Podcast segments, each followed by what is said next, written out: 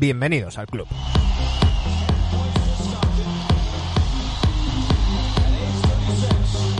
Pasan los días y sigue el confinamiento, sigue este aplazamiento sin día de vuelta de la NBA, pero nosotros aquí seguimos al pie del cañón.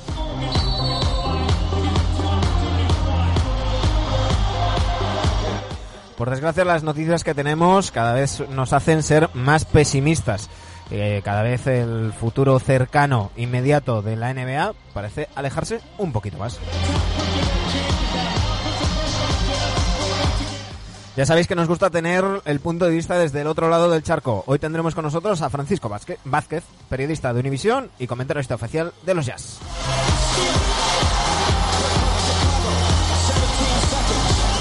Y por supuesto nuestros enviadictos de cabecera, Dani Gea y Sergio Gimón.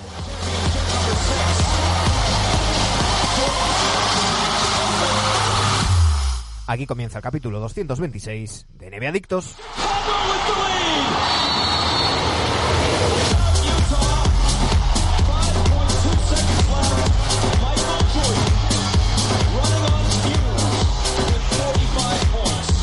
recuperando nuestro horario habitual de los lunes, de las 9 de la noche, ya sabéis que grabamos normalmente a estas horas. Vuelvo a recuperar el saludo habitual. Buenas noches, Dani. Buenas noches, Sergio. ¿Qué tal? Buenas noches, chicos. ¿Qué tal? ¿Cómo ha ido el fin de semana? Bien, bien, bien. Movidito, ¿eh? Todo el día fuera, haciendo cosas. He visitado una de sitios. Ay, Dios para recordar, un fin de semana para recordar. Sí, sí, sí, sí. Eh, que los, chistes se quedan ya. Hemos cambiado la hora. Hemos cambiado la hora. Eh, yo estoy grabando ahora mismo a las 9 y 4 minutos en Santiago de Compostela, eh, todavía de día. Así que eh, ya tenemos con nosotros, no sé, ya, con el cambio de hora me he perdido, ya no sé si allí es, es la una, las dos, las tres y media. Francisco Vázquez, buenos días. ¿Qué tal amigos? Muy buenas tardes, saludos desde Salt Lake City, Utah, el otro lado del charco. Aquí son la una con cuatro minutos de la tarde todavía. Bueno, ¿qué tal, qué tal estáis, estáis viviendo todo por allí, Francisco? Porque además, eh, pues, pues habéis sido, sobre todo al principio, ahora ya mm, la sensación que, da es que la gente se ha concienciado de que es algo global y que, y que no hay que señalar a, a nadie, pero triste protagonista, eh, Rudy Gobert, eh, con, con ese primer caso que, que destapó eh, y que hizo que, que separara la, la, NBA. Así que me imagino que ahí en Salt Lake se, se ha vivido más intensamente quizás que, en otros lugares, ¿no? Bueno, eh, esta, han sido dos semanas y media, si no me equivoco, dos semanas y cinco días desde aquel 11 de marzo, donde eh, se han sentido como años, literalmente meses. Han sido días larguísimos porque eh, cada día hay nueva noticia, no necesariamente ahora en el tema del deporte, pero eh, han sido días que me atrevo a decir nunca, al menos los millennials, como es mi caso, habíamos vivido, ¿no? Tantas noticias aquí, allá, en todos lados de la ciudad, estado, país, todo el mundo. Y aquí, naturalmente, en la ciudad de Salt Lake empezó esto con un primer caso que ahora ya van más de 800 en, este lugar en particular. Y Rudy Gobert fue el tercer caso de un residente del estado de Utah. O sea, muy rápido fue a un, a un jugador que es conocido mundialmente, internacionalmente, como es eh, Rudy Gobert, el francés. Y él fue el tercer caso aquí en la ciudad de Salt Lake, lo que despertó pues muchísima preocupación eh, por los medios de comunicación. Eh, lo llevan a tomar como el paciente cero, porque ¿Quién tuvo contacto con Rudy Gobert, no? Esa era la pregunta que se hacía aquí.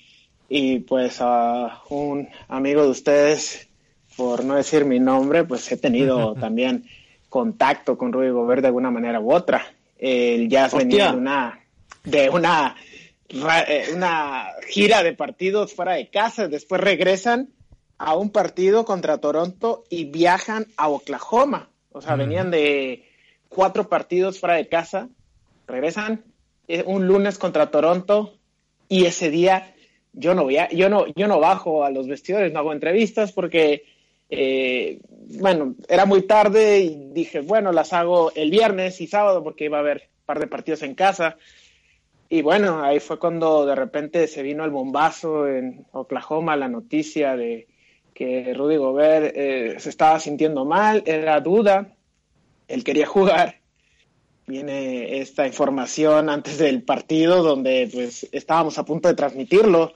Yo no viajé a Oklahoma, me quedé aquí con el, con el equipo de radio en la ciudad de Salt Lake y de repente pues ya como que era un secreto a voces para nosotros que lo más probable que si se suspendía el partido y otros se estaban llevando a cabo es porque algo había pasado con los jugadores que en ese momento eran Emmanuel Muday y era Rudy Gobert, que estaban eh, delicados, no recuerdo exactamente el término que utilizó el equipo, eh, con, eh, con, molestias. Tenía molestias, algo así, ¿no?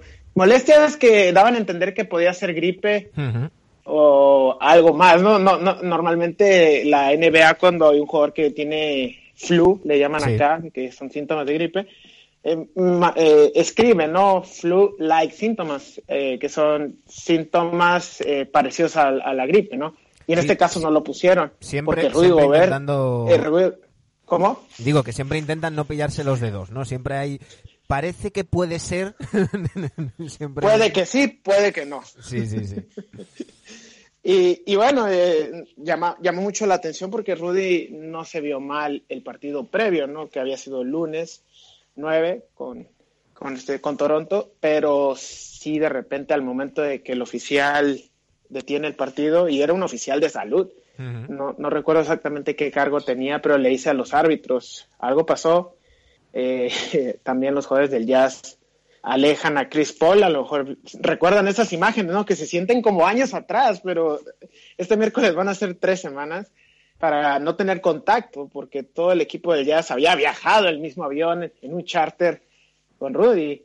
Y bueno, eh, ahí fue donde se destapó todo, la NBA canceló la liga, los partidos que estaban en, transición lograron terminar, el de Sacramento me parece que no nunca inició, no, no, no, comenzó porque uno de los oficiales había dirigido el partido de Utah contra Toronto previo y esto, esto destapó aquí en Estados Unidos una serie de cancelaciones de ligas, donde está el fútbol, la MLS, eh, la, el béisbol, que, que es muy popular acá, iba a comenzar, hockey, todo empezó a como un efecto dominó. Bueno, el March, el la primera Madness, ¿Eh? Sí, siempre la NBA. el March Madness, con todo lo que supone en Estados Unidos, la fiebre de marzo universitaria, eso es tremendo, ¿eh? Si no estaban para. Es donde, ¿eh?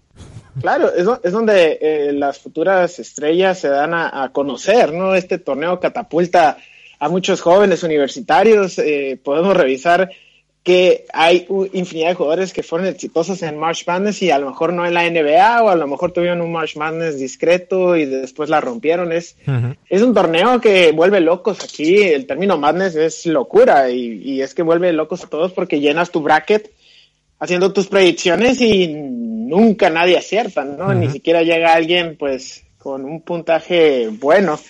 Pero todo se suspende, amigos. Ese, ese fue el detonante. La noticia de Rudy destapó todo lo demás. Hay que decir que eh, a toro pasado, como se suele decir, eh, todos, todos sabemos predecir el pasado muy bien. Eh, decían, y se ha puesto muy de moda ese, ese personaje de, de South Park, el capitán a posteriori, que a posteriori todo el mundo sabe analizar. Entonces, evidentemente, esas imágenes de, de, Rudy Gobert eh, el día antes, en una rueda de prensa, tocando todos los micros y todas las grabadoras de los periodistas, eh, pues, pues dieron la, vuelta al mundo, se le, se le ha dado mucha caña. Hay que decir que, que, bueno, en esos días el que más y el que menos hizo algún comentario, hacía alguna broma. Eh, no, no podemos ser demasiado duros con, con Rudy Gobert. Pero lo que sí que ha trascendido, y, me gustaría saber cómo, cómo, lo estáis viviendo ahí de los que seguís a la franquicia de, de cerca, sería el, el, el enfado de, de, Donovan Mitchell, al que contagió eh, Rudy Gobert, y, y, en general de la plantilla con, con el francés eh, porque al parecer no sería solamente ese momento, sino que en los vestuarios también estaba pues haciendo bromas, tocando las cosas de los demás y, y demás, y, y que se, enfadaron eh, mucho con, con él. Eh, eh, aún hace poco decía Bognarowski que, que quizás este parón hasta le venía bien a la relación de los de los Jazz eh, porque Donovan Mitchell estaba muy enfadado y que hacía falta algo de tiempo para que se le para que se le pasara. ¿Cómo cómo se está viviendo esa situación entre dos de los estandartes actuales de, de la franquicia de Salt Lake? Sí, es una, una gran pregunta porque pues eh, con sus de, debidas proporciones Donovan Mitchell y Rudy Gobert son el hoy por hoy Stockton y Malone de la organización, de la franquicia, ¿no? Claro que no han llegado a finales, no han ganado MVPs, no han logrado todavía ese éxito que sí lograron las leyendas, pero la afición, sin temor a, equivocarme, así lo ve. Ven a estos dos como el futuro inmediato, porque siguen siendo jugadores muy jóvenes. Y, y bueno, eh, hay dos perspectivas que sí me gustaría aclarar, ¿no? Eh, no sabemos si Rudy Gobert fue el primer jugador infectado, ¿verdad? Eh, es fácil señalarlo, pero pudo haber habido otros jugadores que pudieran haber tenido el COVID-19 y quizás no presentar síntomas y claro. quizás lo, lo, lo, pasaron y le tocó a Rudy. O sea, uh -huh. en ese momento el enfado era con Rudy, pero eh, de, a los días empezaron a haber más jugadores que dieron positivo, ¿no? El mismo Mitchell dio positivo a las horas de ser eh, examinado y, y, bien pudo haber sido Donovan Mitchell el mm. primero en, tener, en, contraerlo porque él nunca presentó síntomas según los reportes que nos le llegaron de que Donovan se mantiene jugando videojuegos y todo bien y Rudy sí presentó más síntomas entonces sí, el, el, propio Mitchell en una entrevista eh, en, en no, no, recuerdo ahora mismo el programa pero una, una videollamada de estas eh, decía ¿no? que, que si, si él no hubiera dicho nada nadie se hubiera dado cuenta de que, de que tenía el, el virus porque no tenía ni, ningún tipo de síntoma, que él estaba tan, tan pancho en su casa, eh, con la suerte de no tener ni hijos ni personas mayores cerca, haciendo la cuarentena y, y ya está. Claro, y, y, y, después este viene este aparente enfado, ¿no? De, de, los jugadores del Jazz con Rudy reportado por, por Adrian, ¿no? Wojnarowski. Y y también hay, hay seguidores, perdón, hay este prensa que sigue al jazz local que han confirmado y también desmentido que, que todos los rumores, ¿no? Porque Utah fue el epicentro de, de todas las noticias del COVID-19 en cuanto a deportes profesionales, me atrevo a decir. Uh -huh. Pero de repente viene Chris Wood también que dio positivo eh, con los Pistons. Entonces, a lo mejor Chris Wood pudo haber contagiado a Rudy y a Donovan, pero no presentó síntomas, porque habían jugado, el Jazz venía de una, su último partido en esa gira de cuatro partidos que les mencionaba, su último había sido contra Pistones y previamente contra Boston. Uh -huh. Entonces, ¿quién contagió a quién? No, pero parece que Rudy fue el que pagó eh, los platos rotos los de platos todos rotos. los, sí, de, de, de todas las acusaciones, fue señalado. Y lo que mencionabas ahorita es que, pues, pocos jugadores, salvo Evan Fournier, que es paisano de, de, de Gobert, lo han apoyado en, en, este, en redes sociales eh, abiertamente, porque hasta el momento seguimos esperando un, un, un tweet, un mensaje de algún jugador diciendo dejen, dejen tranquilo a Rudy, o sea, no, no lo ha habido, parece ser que la relación Donovan Gobert está rota. Uh -huh. eh, Tan solo que ya... Kevin Love en una entrevista sí que sí que dijo que, que bueno que tampoco había que, que cebarse con, con, Rudy Gobert porque porque bueno que, que, lo que estabas diciendo tú Francisco que le podía haber pasado a cualquiera y que, claro. y que bueno que, que, alguien tenía que ser el, el primero y, y, que no, no era justo cebarse tanto con, con el francés. Sí, porque el enfado era con Rudy, ¿no? Inclusive no, no sabemos exactamente si Donovan y, y, Gobert han hablado y si han hecho las paces o si los jugadores están unidos, porque esa información no se ha filtrado y normalmente los periodistas que logran tener esa información de primera mano no pueden estar cerca del equipo y, y les aseguro que el Jazz no le va a dar más información a Wojnarowski ni a, ni a Champs por un rato, ¿no? Porque eh, hizo ver a la, hizo ver a la organización, independientemente si, si, si, si son ciertos esas eh, declaraciones, hicieron ver mal a la organización y es algo que es muy delicado el jazz. No, no es como otros equipos que filtran todo y no pasa nada.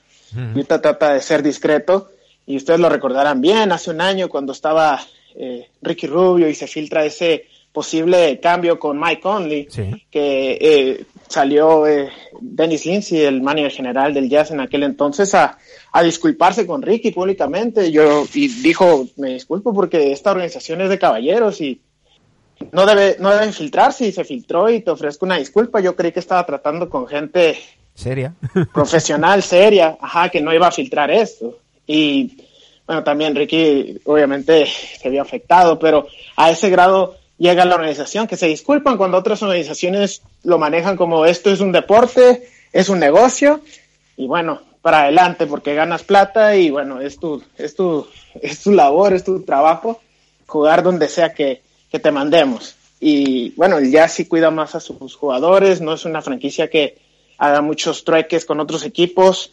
eh, o si los hace, normalmente habla con los jugadores, pero no, no, no van a, tomar decisiones impulsivas solamente porque sí, pero ese es el gran tema, ¿qué va a pasar con Rudy y Donovan, que son los pilares de, la organización? ¿Cómo estará esa relación? ¿Se puede rescatar? ¿Se puede salvar?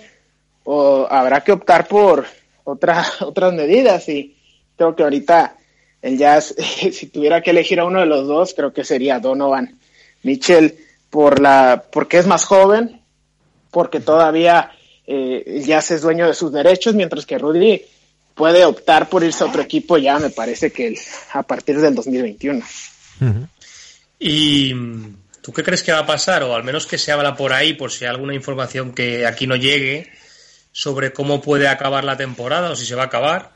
Sobre eso, Sergio, un, matiz. Eh, mm, esta misma noche Donald Trump decía que, esperaba que las medidas que se están tomando eh, sean hasta el 30 de abril y que él, esperaba mm, volver a la normalidad eh, en, junio.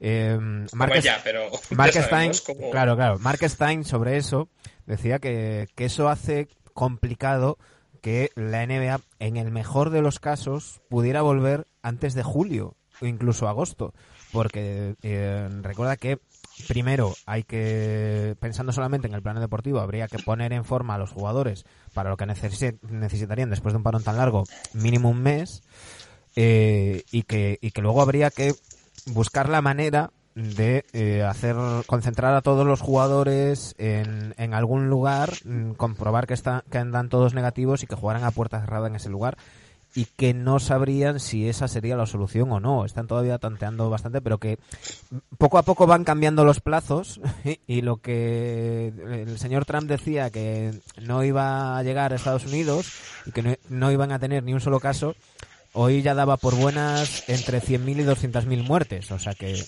eh, cuéntanos, Francisco, ¿cómo, ¿cómo lo ves tú desde, desde ahí?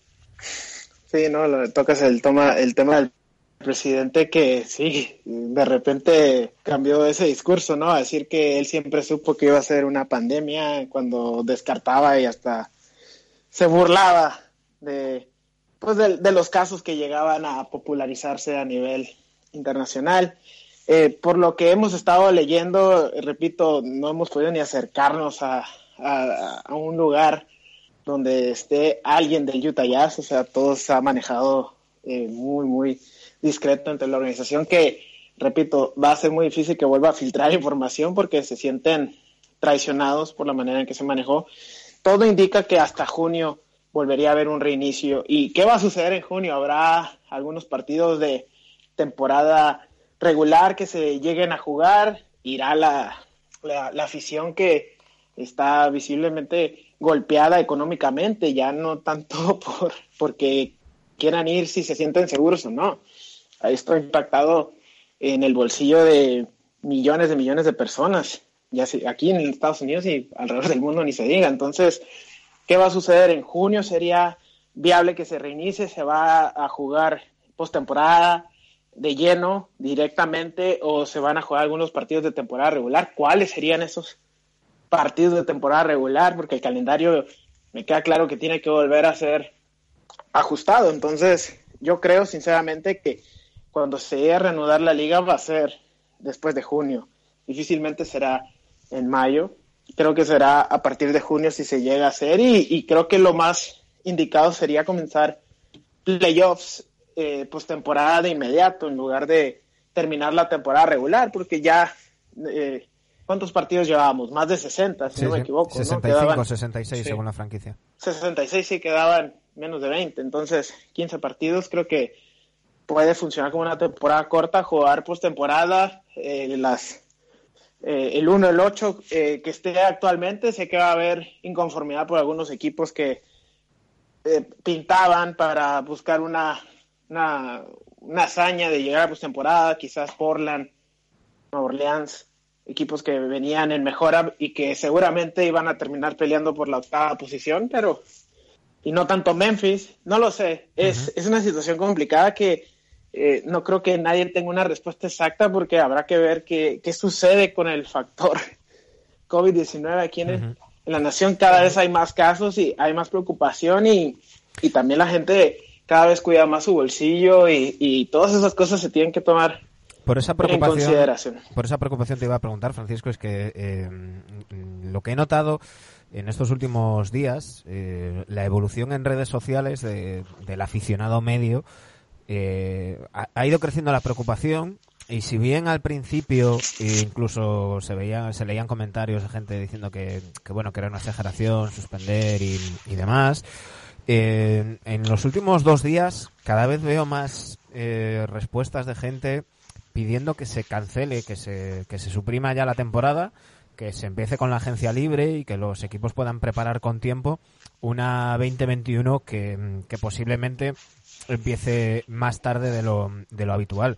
Eh, sabemos que hay mucho dinero en juego, que a priori ni organización, ni liga, ni, ni franquicias se lo, se lo plantea, pero eh, eso también se está notando ahí. ¿Hay alguna voz que, que empieza a decir, bueno, gente, a lo mejor nos tendríamos que plantear mm, dejar la 19-20 desierta e ir pensando en cómo empezar la 2021 de la mejor manera posible? Sí, sí, sí hay gente, ¿no? Que, que, que creo que esa medida sería eh, para muchos la ideal, pero también al ver que mucho del capital, de los ingresos económicos de, de una franquicia de básquetbol de la NBA, por citar un ejemplo, pues depende también de mucho de los derechos de las televisoras que pagan por tener esas exclusividades, ese, e- ese derecho a transmisión que genera millones de millones de dólares. Entonces, me- me pongo en el lugar de una televisora y dice, no playoffs, que es eh, cuando, cuando más se ve el baloncesto y más puedo vender en esta época donde necesitamos también dinero, eh, no veo cómo la liga pueda optar por cancelarla por las televisoras, ¿no? Que controlan los horarios controlan muchas cosas de la liga y van a necesitar esa plata. Ahora que hay rating en, en todas las plataformas de televisión, radio, digitales, es cuando aquí donde, donde trabajamos jamás habíamos tenido el rating en los últimos años que hemos tenido en estas últimas dos semanas y, y también en otros lugares pasa lo mismo. Entonces, creo que sí se va a terminar, se va a culminar esta temporada 2019-2020. ¿Cuándo y cuándo termine? ¿Cómo? Es, es ahí la, la gran duda, pero por los derechos no creo que puedan eh, cancelar, aunque repito, chance y sí, pero si me preguntan a mí, mi opinión es que se va a terminar de alguna manera u otra esta temporada 2020 y la, la pregunta del millón es, ¿cuándo sucederá esto? ¿En agosto? No lo sé. Dani, Hola. dale, dale. Ana, hola, hola, digo. porque- No, Hola, ¿qué tal? eso- aquí Manu hoy tiene tal. A ver, eh, yo creo que ya está todo hablado del COVID. Yo no te voy a entrar a preguntar, Fran, por, por temas personales y demás. Ya has dicho que has estado casi en contacto con Gobert. Bueno. Ahorita eh, lo explico. que- Si, si gustas, lo eh, explico. sí, no, cuéntanoslo, cuéntanoslo. ¿Estás bien, no? Lo primero, ¿estás bien? No, no, no, claro que sí. No, todo bien. Eh, también les comento, mi esposa eh, trabaja en el ámbito de la medicina, entonces está en contacto con muchos pacientes y al momento que ella se entera o que sus jefes se enteran que yo tuve contacto directo con Rudy Gobert, que no fue así, estuve a unos dos, tres metros de él, eh, cuando todavía no se conocían estas reglas de, de tantos metros de separación ¿no? entre personas, le piden a ella que inmediatamente yo vaya a hacer una, una prueba. Yo, yo había tenido el último contacto con, con Rudy Gobert el 29 de febrero, una fecha difícil de olvidar porque pasa una vez cada cuatro años. Entonces sí saqué mis cálculos y dije, bueno, ¿cuándo fue el último contacto que tuve con Rudy? Fue el 29 de febrero, estuve a dos, tres metros de él y quizás él contrajo el COVID pues en esa gira de cuatro partidos que pudo haber sido alguna de las ciudades de Nueva York, Detroit, Cleveland, Boston. Eh, y yo no presenté nunca síntomas, entonces igual me pidieron por medio del hospital de mi esposa, hey, dile que venga y se haga una revisión, ¿no? Entonces, pues yo no sabía ni qué esperar porque no, no, no había visto algún video de cómo eran esas pruebas, ¿no? Donde te meten un artefacto en la garganta y por la nariz. No es doloroso, pero sí incómodo. Y estuve en cuarentena junto con mi esposa en casa 48 horas, esperando los resultados que tardaron 42 horas, 43 horas en llegar, ¿no? Donde ambos salimos negativos, pero eh, a ese grado no, la franquicia del Jazz no se contactó conmigo a decirme, oye, creemos, no. A, a los más cercanos que estuvieron en esa conferencia de Gobert cuando tocan los micrófonos, esos periodistas, lo tomaron como, no lo tomaron como un, un insulto de Gobert, lo tomaron, Rudy está apoyándonos de que, ¿cómo, ¿cómo ustedes no me van a entrevistar? Hagan su trabajo, miren, no me importa, porque en ese momento se creía que el periodista podía infectar al jugador, no viceversa, ¿no? Que, que fue como se manejó, que Rudy era el paciente cero y nos contagió a todos. En ese momento, pues, Rudy lo tomó así. Entonces no fue como, ah, yo tengo COVID y los voy a infectar. Él lo tomó como que, ah, a mí no me dan miedo ustedes. Yo toco el micrófono para que vean que a mí no me da miedo su presencia o que estén entrevistándonos. Lo tomó con, con humor. Y a las pocas horas, Rudy, bueno, terminó siendo el villano de toda esta historia, pero eso sí, es lo que me pasó, esa anécdota que siempre puede contar, eh, podré contar, perdón, que también estuve en cuarentena durante 42 horas estrictas. Ahora seguimos en cuarentena, pero sí podemos hacer ciertas cositas que no sean públicas. Pero esa, esa fue mi, mi anécdota en particular. Eso de ciertas cositas. Bueno, vamos a dejarlo. Mientras no sean públicas. No, no, no, claro, no. Me, me refiero a ir a comprar comida. ya, ya, ya, ya. No, no, no. Oye, Fran, y mm, ahora mismo la situación, por ejemplo, tú, mm, los jugadores de Utah Jazz están todos, entiendo, porque aquí recibimos muchos inputs durante todos los días de nuevas normas y demás. En, teoría están todos en su casa. eh, por lo que sabemos, eh, ahora mismo está prohibido ir a entrenar a cualquier instalación deportiva de los Jazz. Eh, incluso no sé si les dejan entrenar en casa, creo que sí.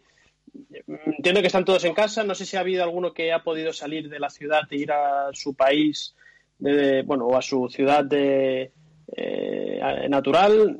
¿Los tienes controlados a todos, Fran?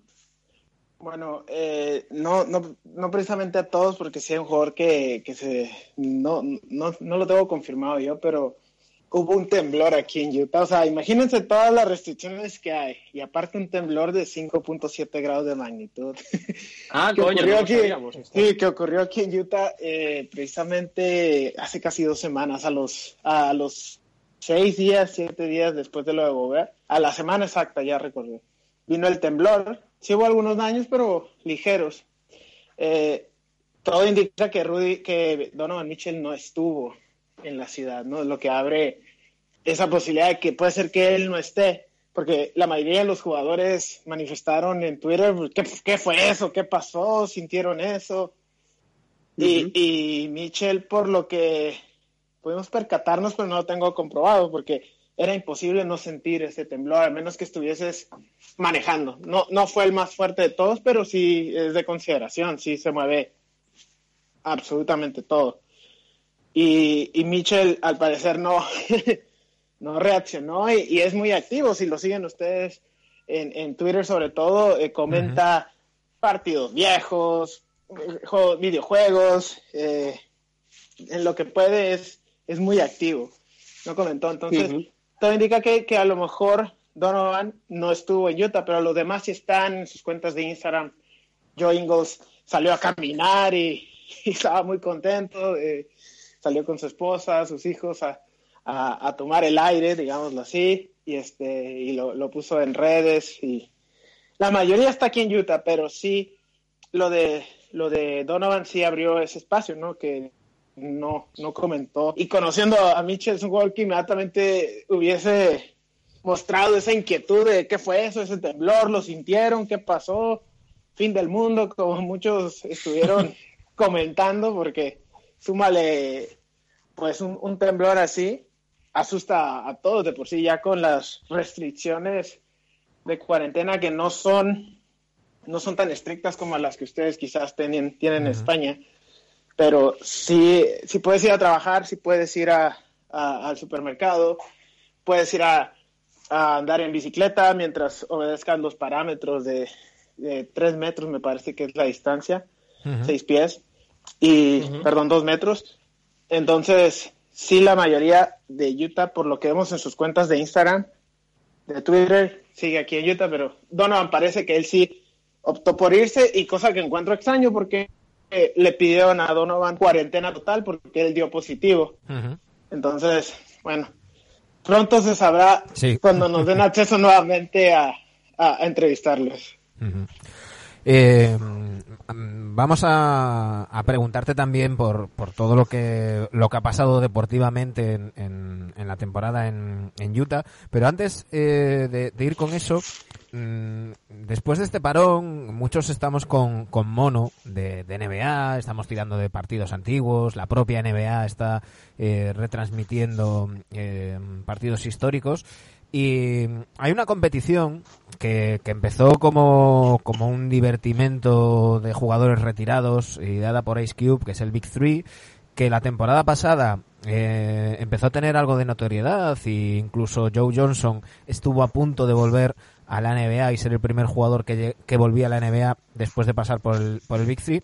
Y ha sido noticia estos días porque eh, Ice Cube ha llegado a un acuerdo con Endemol, eh, os sonará esa empresa porque es la productora responsable de Gran Hermano eh, alrededor del mundo, y, lo que van a hacer es eh, juntar a 16 jugadores que den negativo en Los Ángeles, hacer sus equipos de Big Three y hacer una competición de tres semanas que además va, van a estar los, los 16 jugadores en cuarentena, se les va a grabar, va a ser un gran hermano jugando al, al Big Three. Eh, lo que parecía una no sé cómo denominarlo sin entrar a faltar. Algo algo extraño. Pues pues eh, hace unas horas el propio Paul Pierce decía que él eh, querría entrar en el Big Three que le, que le gusta la competición y que le gusta el tema de, la cuarentena y que sobre todo le gusta que el premio para el equipo ganador sería un, eh, un, premio de siete cifras, es decir, del millón de dólares eh, hacia arriba. Eh, Ken, Perkins ha salido enseguida a decir que va a intentar convencerle de, que no. Em, quería saber Fran, ¿cómo, ¿cómo veis el Big Three ahí? Porque claro, aquí nos llegan poquitas cositas y no sé si ahí está teniendo algo de relevancia, si se toma como eh, algo más eh, show que deporte y, y, cómo, cómo, ha llegado esta noticia de, este Big Three Brother. Sí, no, eh, yo, yo me estoy enterando por ti, ¿no? Ah, sí, recuerdo de Joe Johnson, porque Joe Johnson estuvo con el Jazz hace ya algunos años y recuerdo que estuvo a nada de regresar, no me equivoco, con los Pistones. Sí, sí, firmó contrato incluso. Mm. Claro, y estuvo cerca de hacer, gracias a esa gran actuación que tuvo en esta liga. Pero me, parece extraordinario que, que, si los jugadores están de acuerdo y, van a respetar eh, pues las reglas del Big Brother, este, pues no, no, creo que no ponen en peligro a nadie, ¿no? Siempre y cuando tengan las medidas de, de precaución. No, no, no estoy enterado, pero lo que sí sé es que urge entretenimiento. es bonito regresar al pasado y ver todos esos partidos que a ustedes, a mí, a todos nos, nos hacen hasta llorar de la emoción. Sí, Yo sí. me he puesto a ver. Sobre todo en el 97 y en el 98, ¿no? bueno, Qué cabrón. a- a- aquí, aquí lloramos de la felicidad hasta la final. era- El pasado viernes, eh, el pasado viernes repasábamos con tu tocayo Fran Fermoso precisamente la- las finales del 97 y del 98, cen- nos centramos más en la del 98, pero desde el punto de vista de los jazz, porque Frank nos contaba que él iba con los jazz y, que claro, que todo el mundo suele recordar ese último tiro de Jordan por el sexto anillo, la retirada y demás, pero que claro, que había también un equipo que, que se quedó ahí a las puertas por segundo año consecutivo y que quizás merecía un, un anillo como eran aquellos jazz. Eh, eh, Es increíble cómo el jazz tuvo tan, bueno, mala suerte a lo mejor no es el mejor término, pero cómo desaprovechó tantas oportunidades que tuvieron para poderse coronar, ganar un anillo. Porque se retira Jordan y no les alcanza para llegar a la final, ¿no? Fue cuando Houston aprovecha, inclusive gana un anillo Houston siendo eh, sembrado sexto, y le gana a Sexto, todos. sí. Sí, entonces es, es, es increíble la mala suerte que tuvo Utah eh, contra enfrentando al mejor, al que yo considero mejor de todos los tiempos, aunque haya Ujú. personas que consiguen al LeBron. Lo, lo de, Gente- gente lo de Utah criterio. fue, la mayoría recuerdan a, a, a Jordan encestando, esa es una canasta, claro. pero aquí en Utah se recuerda cómo Malone, Karl Malone se dejó robar ese balón, porque eh, antes de esa, de esa canasta de Jordan, Sí, Malone descuidó mucho, se confió demasiado queriendo consumir el reloj y el mismo Jordan le roba el balón y ya le deja prácticamente nada de tiempo a Utah eh, para poder conseguir o forzar el juego 7 en Ujú. ese 98. En el 97 me parece que Chicago Barre tenía todas las de ganar. Claro, Sí. fueron, se- fueron seis juegos también, pero eh, tenía, sabía ganar y ya, ya, ya había estado ahí. Utah era bastante inexperto en ese momento. Nos, insisti- nos insistía Fran, Fran Fermoso en, en, en que Hornacek no tenía que estar tan cerca de Malón. Así no estaría tan cerca Jordan, ¿no? Pero bueno. Es- Bueno, es este. eh, hay muchos reclamos hoy, hoy, hoy en día, o, bueno, han existido, ¿no? De, de, de esa jugada, ese momento, porque me queda claro que no creo que Utah, sinceramente, hubiese ganado ese juego 7, pero en un juego 7 todo puede pasar. Creo que igual Jordan se hubiese impuesto, pero al menos eh, pones en, a prueba a, a- a Michael Jordan en un juego 7 jugando fuera de casa, porque ese juego 7 iba a ser aquí en la ciudad de Salt Lake, Ujú. en el 98.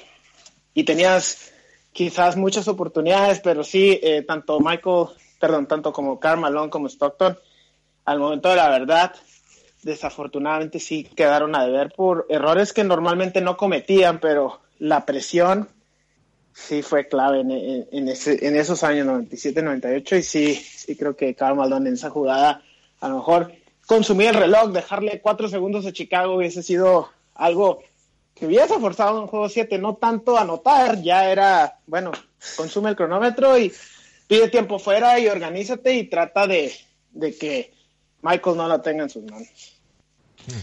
Y hablando un poco de la actualidad, saltamos ya unos años. eh, el fichaje de Mike Conley por aquí se ha visto que ha sido un poco conflictivo, que no se ha cohesionado bien con el equipo, que, jugó- que incluso Utah jugaba mejor cuando el tiempo que ha estado lesionado.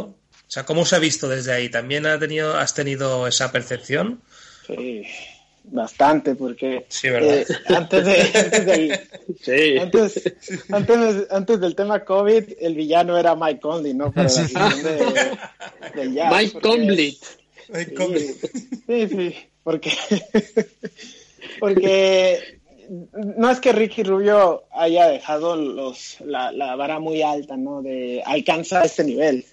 Porque Conley tiene mejores números que Ricky, pero eh, Ricky, se le criticaba mucho a Ricky el hecho de que no tenía disparo de tres puntos, que eh, no sabía finalizar los one-on-ones, el uno contra uno, cosas que Mike Conley era más agresivo frente al aro, un ligero mejor porcentaje lanzando de larga distancia. Y, y Mike Conley yo creo que llega 11, 12 años después de estar en la misma franquicia a un lugar donde no es su equipo. Entonces, ¿qué haces?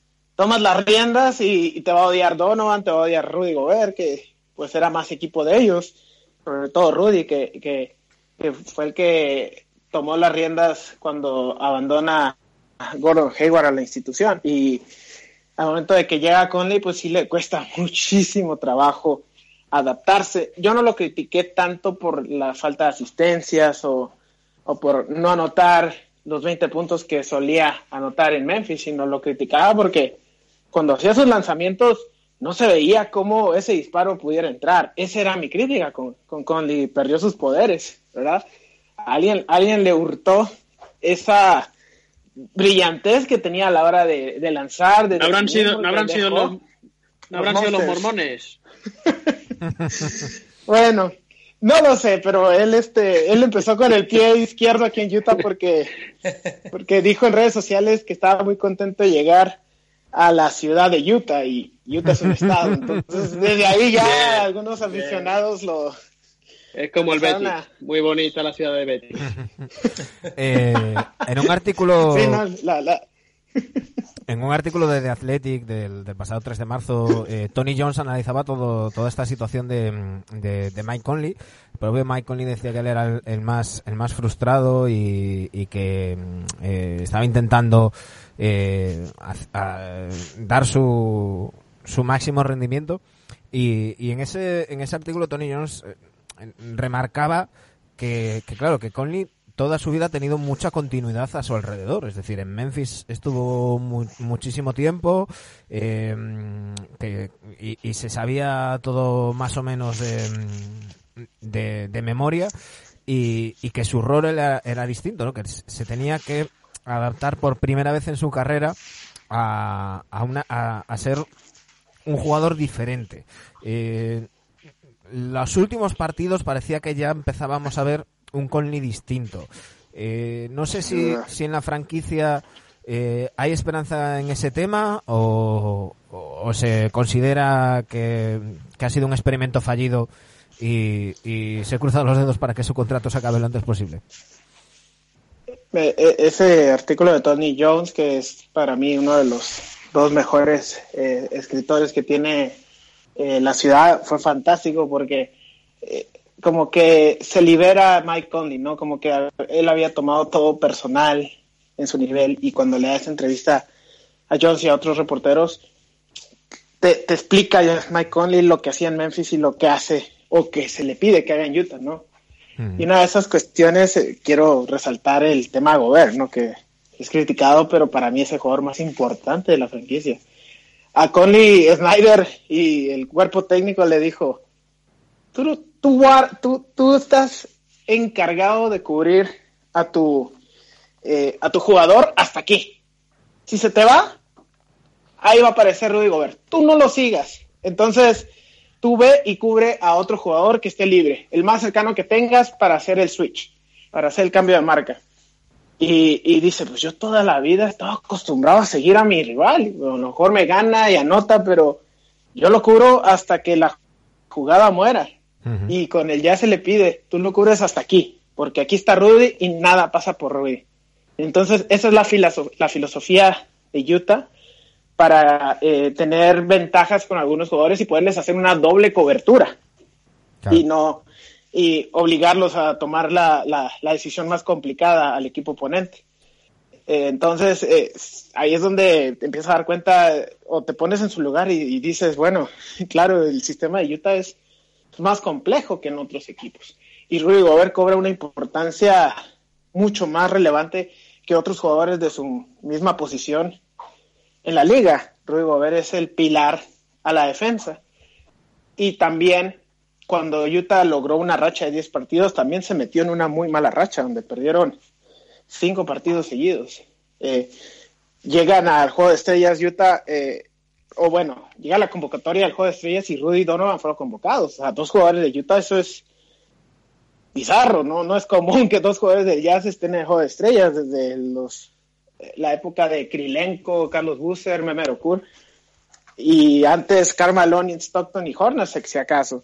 Y desde ahí Jazz sufre un bajón, un bajón de nivel y no ha sido el mismo equipo, gran parte por Conley, Donovan bajó su nivel, pero sobre todo Rudy Gobert antes del tema COVID ya venía la baja también. Rudy Gobert, y es aquí donde empiezan los misterios de que Rudy Gobert baja su nivel intencionalmente, algo que puede ser un factor a considerar porque él pide, pide más el balón.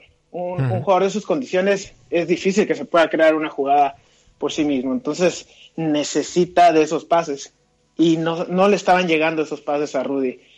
Habla, habla públicamente de que necesita más el balón y creo que por ahí hubo molestia porque pues el encargado de distribuir es Conley y Mitchell, porque también hay veces que, que Mitchell tiene más el balón que Conley. Uh -huh. Entonces, Conley no tiene las riendas sueltas y ahí sí me parece que hay un, fue un error de planeación por la directiva, uh -huh. de pagarle o traer a un jugador tan caro, más de 30 millones como es Conley, contra uh -huh. los 15, 16 que pudiste haber seguido pagando a Ricky, quizás en un contrato de dos años con una opción a, a tres, no lo sé, pero ahí son 16, 17 millones de dólares que tuvieras podido ahorrar un jugador que está haciendo lo mismo que Ricky, o sea, ni más ni menos, está claro. promediando esos números que Ricky, pero Ricky no contó con un jugador como Boyan Bogdanovic, que el croata, ustedes lo han visto, la, la, mete donde quiera, de, de donde esté, anota triples. Ve el aro como una eso, piscina.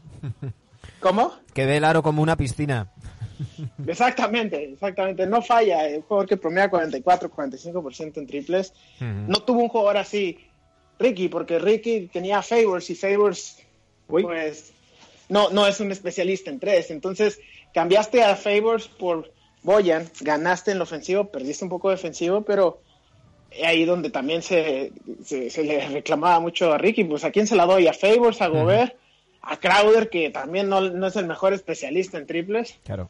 Y creo que sí fue un error independientemente de que el Jazz quede campeón y quede eh, mi registro de voz diciendo que fue un error traer a Conley, creo que no, y sobre todo que, que tendrán que solucionar tendrán que solucionar eh, la distribución de balón porque tanto Conley como Mitchell son dos jugadores que necesitan eh, amasar la bola y, y, y tener más, más posesión. Francisco Vázquez, muchísimas gracias por, por, estar de nuevo con nosotros. Te hemos robado más tiempo del que te habíamos dicho, pero claro, es que con, contigo se nos va el tiempo, es que, que no, ni, ni, nos enteramos. Están a gusto hablando es de un placer, de los jazz. Es un placer siempre hablar con todos ustedes, de verdad, que gracias por estar pendiente de la organización del jazz. Es bueno que se hable de todo lo que pasa aquí. Desafortunadamente son tiempos difíciles, pero estoy seguro que a la próxima serán muy buenas conversaciones y esto ojalá que quede una anécdota que, que, que, nos traiga un poquito de humor. Sé que no es, no es precisamente cómo se debe tomar, pero bueno. Bueno, pero estás, estás en el programa, estás en el programa adecuado. Nosotros aquí siempre intentamos verlo todo con humor y con, con buena cara, claro. que para amargarse ya están, ya están otros. Sí. Francisco, exacto. muchísimas gracias, un fuerte abrazo, a cuidarse, que estéis todos bien, que toda la familia esté bien y, y pronto volver a hablar de baloncesto, que es de lo que tenemos ganas. Un fuerte abrazo. Por supuesto que sí, abrazo a todos. Adiós.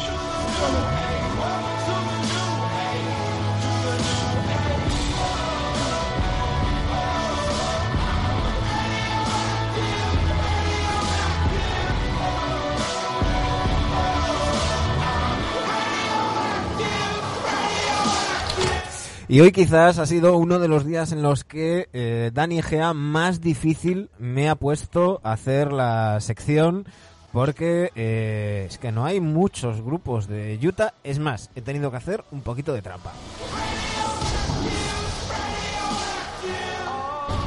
Porque habrá gente que me diga, mm, pero si Imagine Dragons son de Las Vegas. Mm, bueno, están radicados en Las Vegas, pero ser son de Utah. Se mudaron hace poco y eh, de lo que he encontrado es el único grupo destacable. Ahora me, me haréis comentarios en iVoox y en Twitter y demás diciendo, ¿te has olvidado fulano? ¿Te has olvidado de Mengano?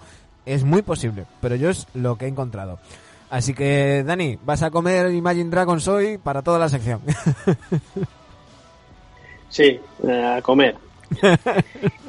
a comer. Te veo, bueno, te veo cabreado, ¿eh? Estás tan no, no, no, no, no, que no, que no, que hoy no. Hoy no. La, el momento cabreo es solo una vez al mes. Es que no lo han, no lo han dejado hablar, Manu. No lo han dejado hablar no, mucho. No, no, no, no, no. Bueno. Y, y, la verdad, bueno, la verdad es que habéis preguntado muy bien todo lo que quería preguntar, con lo que eh, os, fel os felicito por vuestra entrevista.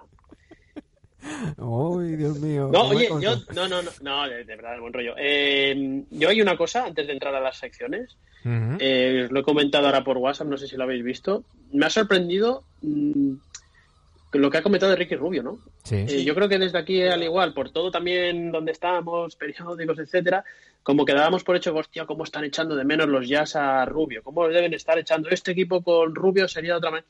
Y no parece que sea esa la sensación que tienen allí, ¿eh? No, no. No. Sí, Eh, lo- que sí, mm, pero- Me ha sorprendido bastante. Un poco lo que, lo que decía al final, ¿no? Que, que, que bueno, que, que sí, que pueden estar pensando que, que Conley está haciendo lo mismo que Rubio por el doble de precio, pero, pero tampoco hay una sensación de, de echarle tanto de, de menos. Pero bueno. Es verdad. Sí, sí. Bueno, bueno, es, es, Me ha sorprendido, es- sí. es de esas cosas que... Y, y es uno de los motivos por los que buscamos y, tan acertadamente siempre encontramos de mano de la mano de Dani eh, eh, gente desde el otro lado para que nos cuenten desde cerca cómo se ven las cosas porque a un océano de distancia eh, y filtrados por según qué medios pues pues hay algunas cosas que se distorsionan y, y esta puede ser una, ¿no? Que, que digamos, tengamos la sensación de que en Utah están, está todo el estado echando de menos a, a Ricky Rubio y, y marcando su camiseta y a lo mejor pues no, pues oye, que, que ha ha dejado buen recuerdo, está claro, pero que tampoco es, es tan dramática la cosa. En fin, vamos con las secciones, chicos, si os parece. Y, Venga. Dani, tenemos que repasar el último Fab Five. Sí, el último Fab Five, eh, del cual todos recordáis que fue Toronto Raptors, porque tenéis buena memoria. Sí, el- Y todo esto lo digo porque estoy haciendo tiempo para llegar Bueno, a hay que recordar, hay que recordar que, eh, en- en- como esperábamos en redes sociales, había gente que reclamaba a McGrady como escolta y había gente que una reclamaba persona, a Bosch como eh, cuatro. otra Eh, persona, dos personas. eh, los, los datos están ahí, los pantallazos están ahí. Y a nuestro querido Marcos Reitor, a mí no me vale luego lo de decir, bueno, es que era un 4 que jugaba de 5. No, si jugaba de 5 era un 5. O sea, Es que hasta entonces nadie no se, no, no se ha inventado la posición cuatro y medio. O eres cuatro o eres cinco. Otra cosa es que juegues como un cuatro y medio, pero claro. a efectos legales, digámoslo, que eres o cuatro o cinco, ¿no? Ujú. Venga, repasamos los Raptors. Eh, quinteto que habéis votado. Kyle Lowry con un 64%. Demar de Rozan con un 88%. Sorprendente, Kawhi Leonard con un 48%, por delante de Carter. En el 4, Pascal Siakam con el 54%. Y en el center, Chris Bosh con el 62%. Vale. Y hoy, pues ya que estamos de Utah, vamos con los Jazz. Nos vamos de Utah. Joder, Dani. Ese ha sido muy malo, ¿eh? No, de Utah, de los equipos de Utah. Venga, dale, anda. ¿Lo arreglo? Venga. No, no, no. Los Jazz. No, porque esto No es el, la regla. este es el típico momento arenas movedizas. O sea, si- te mueves, lo único que puedes hacer es hundirte. O sea, quédate quieto y espera que alguien llegue con un palo para sacarte. Y es cuando llego yo y digo, venga, vamos a repasar eh, de los Utah Jazz un poco la historia y, y con la posición número uno. Venga, dale. Venga, un rápido repaso para los que no os acordéis de los Jazz. Los Jazz no están desde siempre en Utah, en Salt Lake City. Están, se fundan en el 74 en New Orleans, se mudan en el 79 a Utah. De hecho, Jazz eh, en Utah, en el estado de Utah, lo que es Jazz, pues no es que se practique mucho el Jazz. Por Pues eso posiblemente sea el New estado, Orleans. el estado donde menos pega ese nombre. Sí, correcto. Los mormones no sé qué escucharán, ¿eh? Pero bueno. Gospel. Y por lo grandes, que... grandes logros de Utah Jazz. Sí, no, no, no, es que por lo que, Dos por lo que he estado buscando música, eh, casi todo lo que me aparecían eran coros de gospel y música religiosa y cosas así. Vaya. a dos finales, ya lo hemos comentado antes, 97-98, que pierden con los Bulls de Jordan. Venga, puesto de base. No debe haber mucha sorpresa, ni la va a haber. El candidato número uno, John Stockton, 19 temporadas, dos finales NBA. Eh, candidato número dos, Deron Williams, seis temporadas, unas finales de conferencia. A mí los jazz de Deron Williams y Carlos Boozer me molaban. Sí. Eh, candidato número 3, aquí ya tiro de viejunos. Ricky Green, en la década de los 80, ocho temporadas, cinco veces playoff. Y aquí vamos a poner como último candidato al pulcro, al aseado Al pulcro. Howard Isley, Howard Isley. que venía de, Howard Isley, que venía de los Spurs, seis temporadas, dos finales. Bueno, está, de hecho en las finales de, de aquellos jazz. Aquí no debe de haber debate. no. Y sí que quiero destacar a Raúl López, porque es un tío que no oh. tuvo suerte en la NBA por las lesiones, las lesiones pero era un tío que, que con la grada mantuvo un idilio. ¿eh? Mm. Raúl López era adorado en Utah. Sí, de hecho, la temporada que, estuvo Ricky allí, eh, eh, no sé si sigue siéndolo en los Suns, pero en Utah sí que era, era su asistente, Raúl López, y, la gente estaba absolutamente encantada y algún que otro reportaje vi leí del tema y un tío que, tenía calidad por los cuatro costados. Eh, decía que poco debate tiene que haber aquí. Eh, líder en partidos de la franquicia, líder en asistencias y en robos de la NBA histórico y con mucha diferencia de los siguientes y con muchísima diferencia cualquiera que esté en activo. O sea que creo que tenemos a, a John Stockton líder en asistencias y en robos pues para unos 15 o 20 años. sí. Y, y, creo que no debería haber mucho debate, ¿no? No, aquí no hay de ninguno. Pues vamos con el puesto de dos. Puesto de dos, el virginiano Jeff Hornacek, mm, siete temporadas, dos veces, dos finales. Bob Hansen, década de los 80, siete temporadas, siete veces playoff. Pete Maravich, evidentemente, que venía de los Hawks, cinco temporadas. No llegó a jugar nunca playoff con los Jazz en New Orleans, eh, eh, en la época de New Orleans. Y el último metido a, a Darrell Griffith. once temporadas, ocho veces playoff. ¿eh? ¿Quién me dejó fuera? Me dejó gente como Jeff Malone, como el propio Kyle Korver, que jugó muy bien en Utah Jazz. Gail Goodrich estuvo por allí, de Sean Stevenson, incluso Donovan Mitchell podría entrar de aquí unos años, pero bueno, vamos a decir Hornacek, Bob Hansen, Pete Maravich y Griffith. ¿Qué decís? Yo me quedo con, con Maravich. Pistol tiene que estar ahí. Sí, sí, claro, por calidad, evidentemente. Debería estar. Fijaos el dato, ¿eh? ya os lo he puesto ahí votando. Eh, cinco temporadas, cero veces playoff. Jeff Hornacek, dos finales de conferencia. Yo eh, perdón, dos finales NBA. Yo también diría Pistol Pit Maravik, evidentemente, pero muchas veces es lo que decimos, ¿eh? No todo es jugar finales ni conseguir títulos. Claro, que hizo Maravik con los Jazz fue tremendo. Claro. Bueno, puesto de Muy tres. Puesto de... Sí, señor, puesto de tres.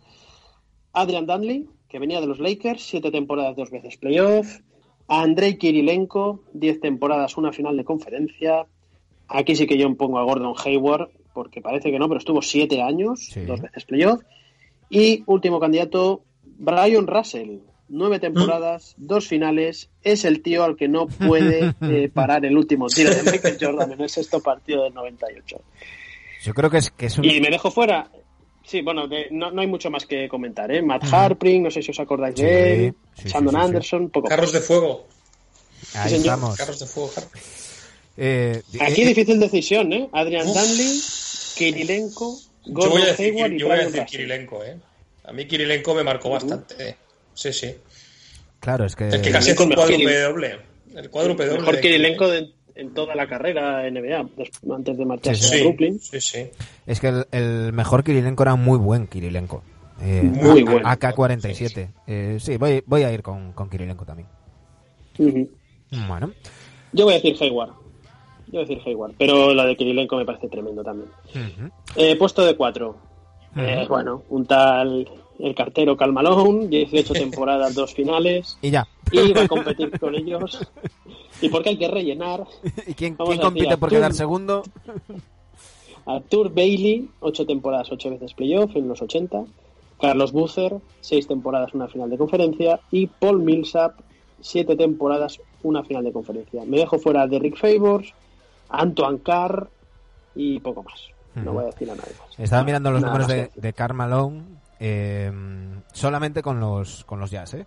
36.374 puntos, eh, 14.601 rebotes eh, y, y, curiosamente no está en el top 10 de, de taponadores que es algo que me ha llamado... No, perdón, sí que está, es el cuarto, perdón, perdón. Iba a decir, no está en el top 3. no, pero claro, es que... Es que... Estás, estás, estás arreglándolo ahora, ¿eh? Estoy, sí, estoy intentando arreglarlo, sí. Eh, pero es que sí que me llama la atención mucho que, mm, que, que habiendo tantos, eh, habiendo jugado tantos partidos, eh, pues prácticamente el doble que Mark Eaton, pues, pues que Mark Eaton tenga 2.000 tapones más y que, y que estén Kirilenko y Ostertak por delante, por delante de él, ¿no? Pero bueno, Carmalón mm, una auténtica animalada. Y, y no sé si sabíais el dato, pero es el segundo máximo asistente de la historia de la franquicia. O sea, después de John Stockton, que tiene 15.806, Carmalón tiene 5.085. Luego ya Ricky Green, Deron Williams, Kirilenko y demás. Y muchas y muchas asistencias al propio John Stockton. que le dio. Efectivamente. Muchísimas. El, el dentro Yo fuera. de, Sí, sí, sí. yo de Calmalón os acordaréis conmigo de cuando iba cuando iba a entrenar con camión, como si fuese Pandiani.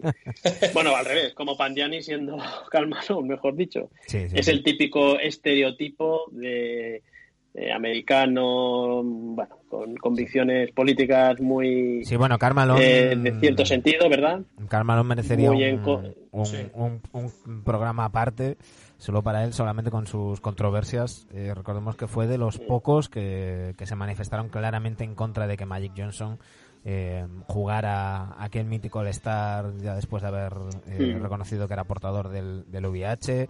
Eh, bueno, unas cuantas eh, declaraciones que aunque luego ya muy veterano intentó matizar un poco y, y una vez retirado se ha, se ha apartado un poco del foco, pero en su momento era, era bastante polémico. Bueno, era un chico malo. Calmalón sí. era un chico malo de la NBA. El cartero. Venga, puesto de center. Eh, ya lo has nombrado, Mark Eaton, 11 temporadas, una final de conferencia. Rudy Gobert, 6 temporadas, 3 veces playoff, un COVID. que sigue, que hay que reírse un Mehmet poco. Okur, os- sí, ¿os acordáis del turco, no? Sí. Mehmet Okur, Sí. 7 temporadas, una Sí, final sí. de conferencia. Venía de ser campeón NBA con los Pistons, sin Mm. jugar prácticamente nada. Y al final he metido a Old Jefferson, que solo estuvo 3 años, jugó una vez playoff. Mm, Y me he dejado fuera a Rick Kelly, a Jeff Wilkins y a Greg Ostertag, porque al final Ostertag sí que tenía mucho nombre y era muy Robocop y nos hacía gracia el mote de, de, de, de Montes, pero realmente como jugador Ostertag era lo que era. Horroroso. Bueno, hombre, Era horroroso. de- defensivamente aportaba mucho. Es decir, tenía el rol que tenía en ese, en ese equipo. Era un tío de Mix. 200, Un tazón mix. un tío de 200, un- sí, un tío de 200 kilos ahí parado. Bueno, vale.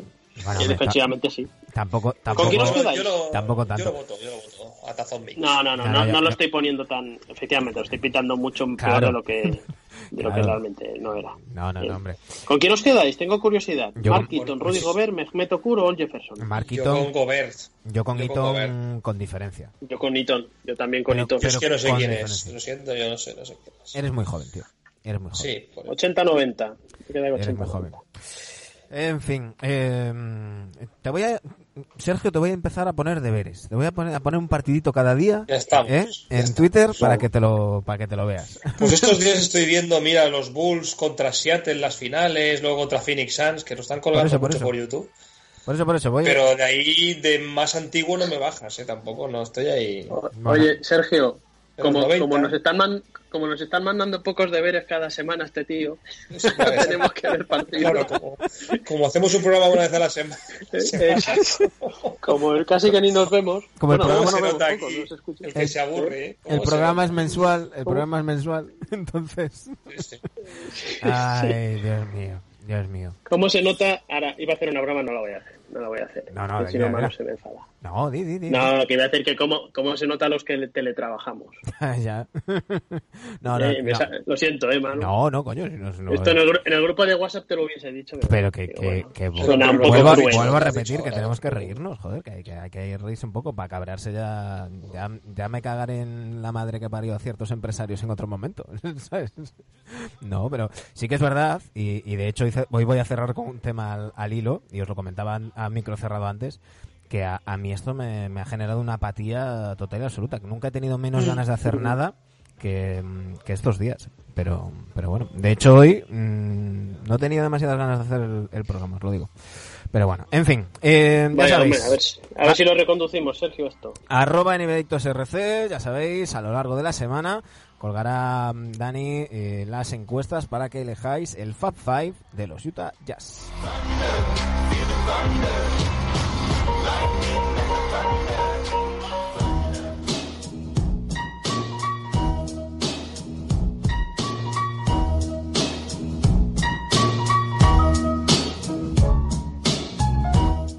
Yo, yo, yo.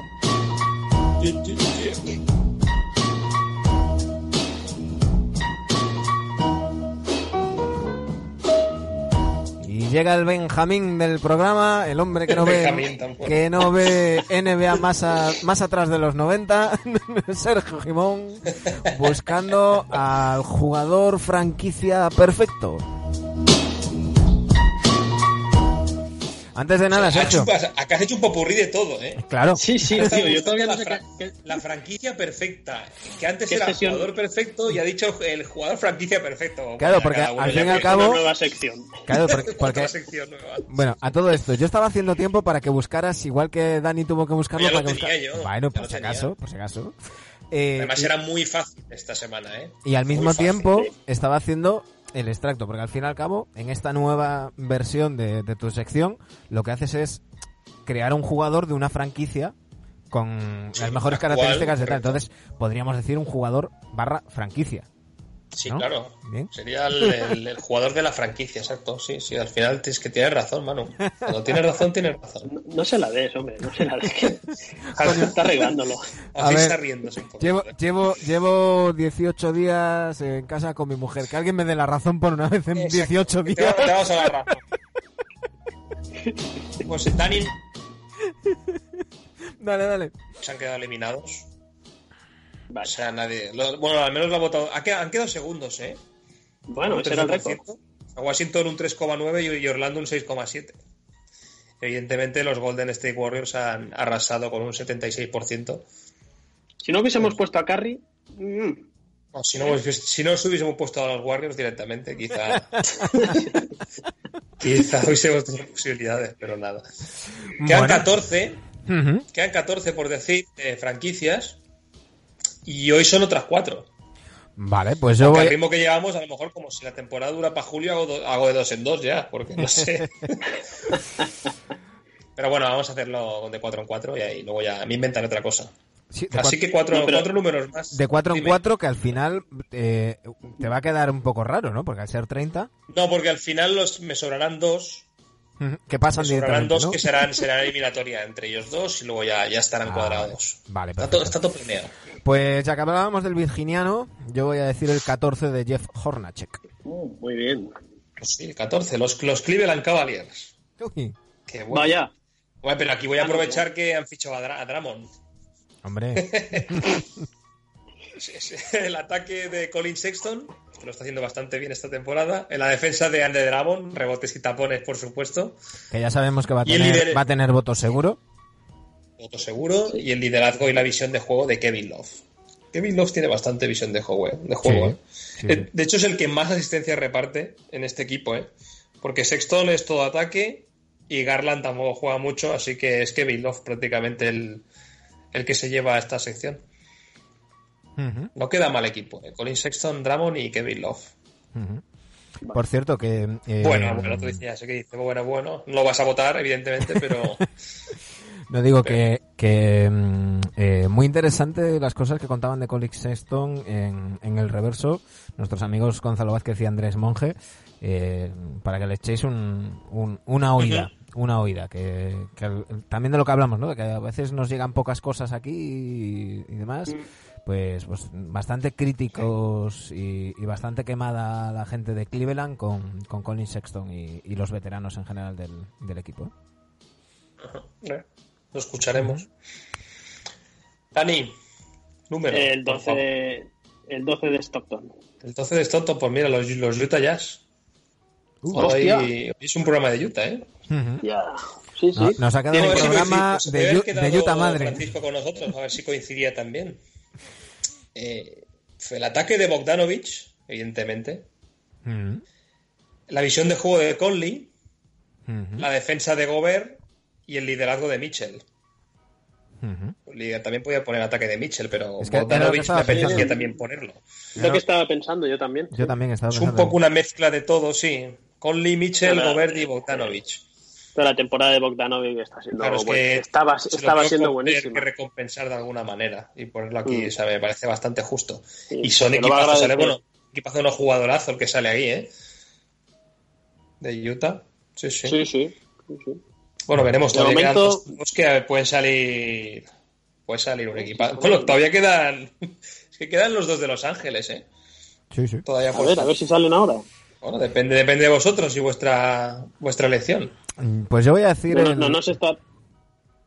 No he dicho nada, sí, no. sí. No, digo que yo, yo iba a decir el, el 3 de, de, de Russell, precisamente. Vale. Pues los Phoenix Suns. Los Phoenix Suns, visión de juego de Ricky, evidentemente. Va a haber una- un duelo aquí, Ricky y Mike Conley, a ver quién vota. Ricky Rubio, visión de juego, liderazgo y ataque de Booker, evidentemente, y la defensa de Aiton. Rebotes y tapones de. Tampoco puedo poner a otro. De Andre Aiton, que tampoco ha jugado, mu- no Bueno, ha jugado Bates. mucho, pero es que poner a John Bates cuando Bates. está. Ya. Cuando Aiton ya ha jugado, de de hecho está, está jugando ya otra vez, y tampoco se ha lesionado, así, está suspendido por, por ciertas sustancias, ¿no? Y ahí queda. Muy Está- bien. está- De momento está igualado, ¿eh? está igualada la cosa. Queda uno que ahora es pues cuando yo- Dani, Dani revienta. Sí. Venga, yo voy a ¿eh? decir. Voy a decir el 10 de Milwaukee Bucks. Ah, no, que ya salió, ¿no? Milwaukee. Ya lo hicimos, Milwaukee. No, pero el ¿no? 10 no, Quiero el 10 no ha salido. Milwaukee ha salido y, ha- y de, de Claro. hecho ha pasado de ronda. Venga, pues el 10 son- de. de Bueno, qué? pues un equipo que es muy afín a ti también, los Boston Celtics. Hoy sí, me, me gustan, me gustan. Me encantan los Boston Celtics. A ver si, a ver si coincides Por conmigo. Yo, cierto, pues, tengo, dime. tengo, tengo a mi crío pequeño que Sí. yo le intento inculcar, el, el pequeño, el grande de los dos pequeños, claro. Le intento inculcar la filosofía Knicks y me está pidiendo solo camisetas de la River, tío. Bien. Bueno, pues Sí, pídele sí. una, el 33 azul y ya está. Y que diré que es de la Rivert y listo. Sí. No, el otro día, eh, y ahora eh, estamos rellenando, ¿eh? el otro día en estos eh, vintage de Teledeporte estaban echando el especial de Fernando Martín y pusieron luego el partido de los Celtics contra el Real Madrid de hace un porrón de años. El Open una buena, McDonald's- buena- encuesta ¿eh? de los mejores jugadores del Sí. Madrid y estoy muy de acuerdo contigo. ¿eh? El Open Es que para mí McDonald's sigo pensando del que 90 y... Martín No, no es- puede ser. no Yo- es para mí tampoco, ¿eh? pero bueno. Para mí tampoco. Pero bueno, esto ya para la sección ACB. Sí. que haremos ya. Hace adictos. Pues el crío, el crío fue capaz de. Estábamos viendo el partido y me dice, mira, es la River. Hostia. ¿Cómo? Sí, sí, verdad? Como mi camiseta. Y lo dijo. Pues. Y digo, no, no, el niño, aquí de los Knicks. Nada. No, no, pues ya sí, ya, ya lo reconoce por la tele y Pues todo. no, no, no, no, ya- ya- Este te ha salido, Sí, de- pájaro. te ha salido verde, ¿eh? Olvídate. Me ha salido verde. Olvídate. No se haga del Betty. No, No, deje el Barça. No, no, no. Ah, pensé que ibas a decir no deja el Nastic. Digo, pobre crío. No, no, él, él es socio, él es socio, él es, él es socio. Estamos rellenando totalmente ¿eh? el programa. No, pues, pues no, no hay, tontería. no hay motivo para rellenar porque vamos de tiempo ya pasados. O sea que. bueno, rellenando porque vale. queréis, chicos. Y eso que yo Rellenar todavía, la hora- yo todavía no he cenado, así que. Re- rellenar la hora y media de cada lunes. Sí, sí. Venga, dale, En dale, fin. perdónate. Pues aquí, Nada. no, aquí me ha costado mucho porque no sabía qué que, que J poner, ¿eh? En ataque y defensa, porque los dos son muy parecidos, Jalen Brown y Jason Tatum. Y he puesto de ataque a Brown y de defensa a Tatum, Ah, pues mira, yo hubiera hecho igual. justo al revés. ¿eh? Yo hubiera hecho Podría justo ser al al revés. perfectamente, ¿eh? Pero es que tiene mucha defensa Tatum. En números Sí, sí, sí. Es, es de... Es que tap- tapona y rebotea como el, como el mejor, ¿eh? Mm. Liderazgo de Tatum y de y visión de juego de Kemba Walker. O sea, en ataque y defensa es donde dudo, pero total. O sea, va, va- va a estar Brown y Tatum en, en este, en este jugador perfecto. Los J De and Boston. J. Los J Los J J&J, que los los J&J y la Dani. visión de juego de Kemba. Bueno, pues ya sabéis, en arroba nbdictosrc durante esta semana tendréis la encuesta para que eh, Está- elijáis está jodido este. elijáis al jugador perfecto franquicia de, de estas encuestas que te ponen tan sencillo, ¿verdad, Dani? Sí, sí. No, el hashtag ocupa casi ya todo. Hashtag, sí, exacto. El hashtag es más que, el- que la descripción. Hashtag de 280 caracteres y luego ya en otro tweet. Es muy fácil, es muy fácil de recordar, sí. En fin. Pues nada, chicos. eh, normalmente os despediría hasta la semana que viene, pero ya sabéis que tenemos una, una semana completita porque seguimos confinados y esto tiene pinta que, va para largo. Eh, así que iremos iremos anunciando nuestros invitados. Eh, mañana, por lo de pronto, tendremos con nosotros a Rodrigo Azurmendi. Y eh, bueno, no sé si queréis comentar la entrevista especial que vamos a tener esta semana fuera de programa eh, o, o queréis que sea una sorpresa. Que será sorpresa, ¿no? Vale, vale. Hostia, es mañana, ¿no? Sí, sí, sí. Sí, vale, tengo deberes, voy tengo tarde, deberes. voy tarde, voy tarde. Tengo deberes, Dani. A ver el lingüe y el traductor de Google cómo va. Que sepáis que esta semana vamos a tener una entrevista especial. Eh, vamos a, a dejarlo en, en ambiguo. Eh, si cuando hablamos con Muresan eh, echamos una vis- un vistazo al pasado, eh, en esta ocasión vamos a echar un vistazo al futuro o a un posible futuro. Eh, bueno, ya, ya iréis, ya iréis viendo. Por lo de pronto, mañana volvemos con Rodrigo Azurmendi que nos va a recordar su mejor recuerdo, su mejor momento NBA y seguiremos ahí toda la semana. Chicos, lo dicho, mañana más. Un placer y mañana más. Que vaya Mañana bien. más, espero, Manu, que estés más animado para mañana. Sí, Sí, a, a ver si cuidarse. estoy, a ver si estoy menos, menos como dicen los acusicas, menos apático.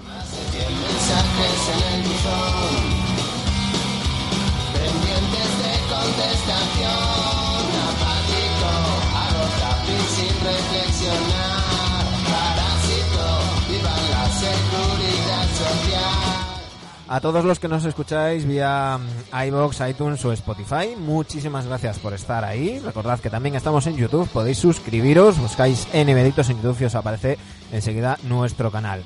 Mañana volvemos. Llevad el confinamiento lo mejor posible